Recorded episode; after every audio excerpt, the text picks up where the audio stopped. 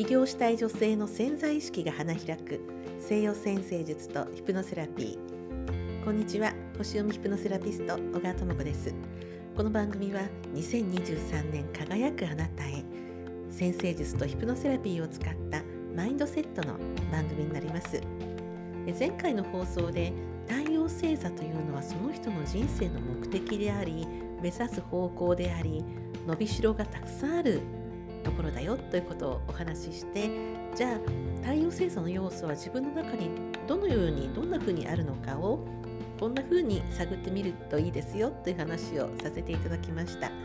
でそこで今回からですね実際に、えー、太陽星座何座の方はこういう方向とかいうかこのもともと大きなベース土台になるわけですね。太陽星座というのはその方の非常に大きなベース土台になってやはりそれは大きいので量が少ない多いとは別に非常にこうその方の土台としてしっかりこう根を張っているものなので基盤になるものなんですね。で大きく分けて要素が4つあります。12星座あの西洋先生術では12の星座がありますけれどもその星座は大きく4つの要素に分かれるんですね。火と土と風と水ですね。で今日はこの中の一番最初火火の要素を持っている星座生まれの方火の要素を持っている星座というのはお羊座獅子座伊手座ですので、え太陽星座がこのお羊座獅子座伊手座の方は基本的に火の要素っていうのを持っています。ファイヤーですね。これは精神性ですとか自我自分そして情熱。まあ大体こう分かりますよね。火がぼーっとこう燃えてるわけですから自分の自我を燃やして自分の情熱を燃やしてそして精神性を高めていく。そういったことをあの基本の木として自分のベースにお持ちなんですね。でこの中で3つあるそのお羊座獅子座いて座っていうのは3段階あるんですよ。これは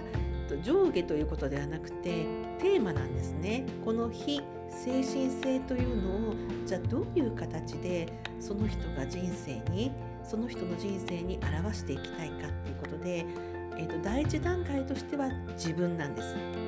これはどのあの火土風水いろんな要素がありますがどこも3つに分かれててどこも3つのこう段階に分かれてるんですがこの段階のどこを選ぶかっていうのに上下はないですね。その方のテーマになるわけです。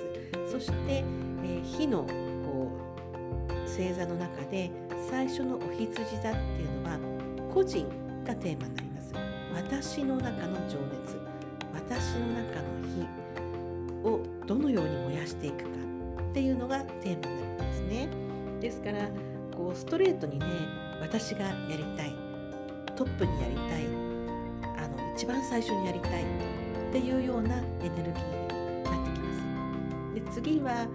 獅子座。獅子座は私とあなたっていうことがテーマになってくるです。くるわけですね。ですからこの火の要素燃えるような火の要素を私とあなたという関係の中で、出していきたいっていうのが獅子座生まれの方の魂のその基本となるベースとなるところになるのでですからそのまあ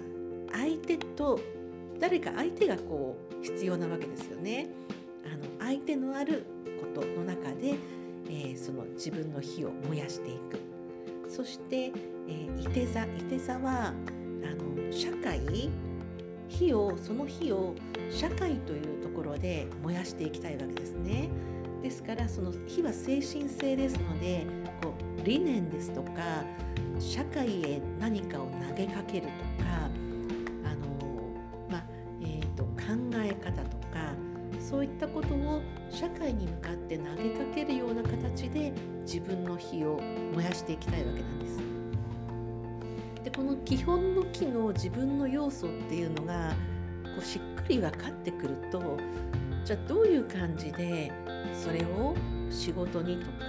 対人関係に出していくのか太陽っていうのは一生伸びていきますのでまずそういうところがあの仕事を進めるとか仕事を選ぶとかそういう時にもあの大きな一つのね、え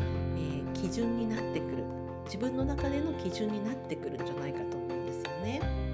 いかがでしょうか、えー、まずこれをご自分の中で探ってみてこの火の要素をお持ち基準に、えー、ベースに持って生まれてきた方はこの大きなところからね捉えていくととても分かりやすいと思うのでこういう話をさせていただきました次回からは、えー、土風水他の星座の方のねお話も同じような形でしていきますのでどうぞお聞きになってみてください。はい聞いてくださってありがとうございます。お相手は星読みヒプノセラピスト小川智子でした。また次の放送でお会いしましょう。